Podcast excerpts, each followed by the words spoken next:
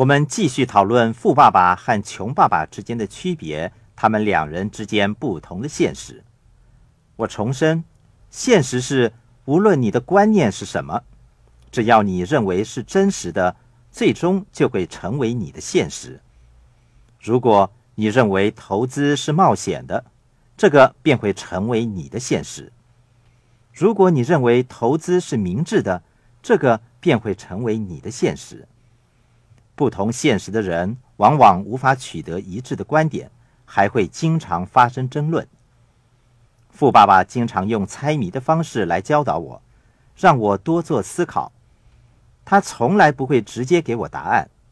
例如，他说：“在你不需要钱的时候才借钱，你需要钱的时候就千万不要借钱。”他常常给我提出小题目，目的就是要我动脑筋。从多方面思考，考验我的现实，看看我的现实是不是就是他的现实。一般人都希望能够成为能干的人，富爸爸却要我做个无能的人。他这番话对我所认定的现实造成冲击。究竟他想说明什么呢？穷爸爸总是说努力工作，做个勤奋的人。富爸爸却说。做个懒惰的人，想成功就什么都不要做，做个大懒虫。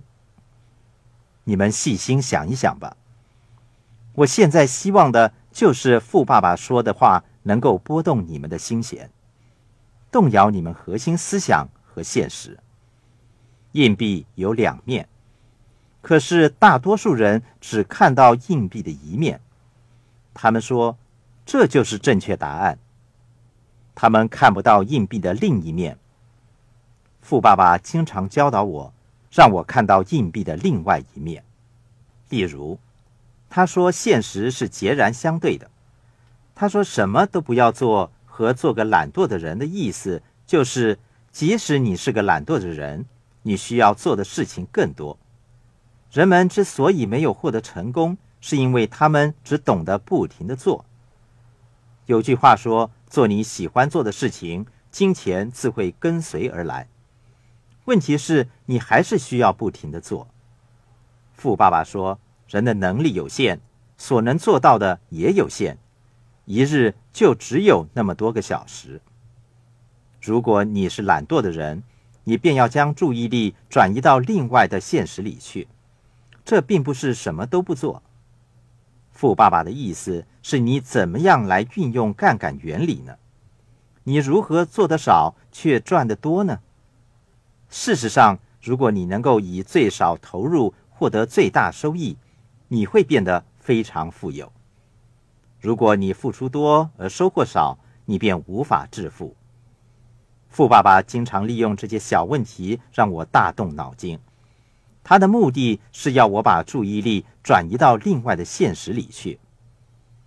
富爸爸之所以说不要做个能干的人，是因为如果你是能干的人，人们便会要求你为他们做事。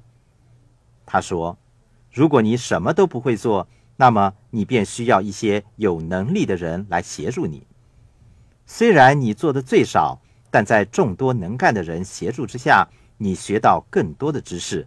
得到的也是最多的。我这里所说的懒惰，并不是他表面的意思，不是什么都不做。我这里所说的懒惰，是可以让你获得更多的意思。如果你是无能的人，你什么都不做的结果，迫使你要求别人帮忙。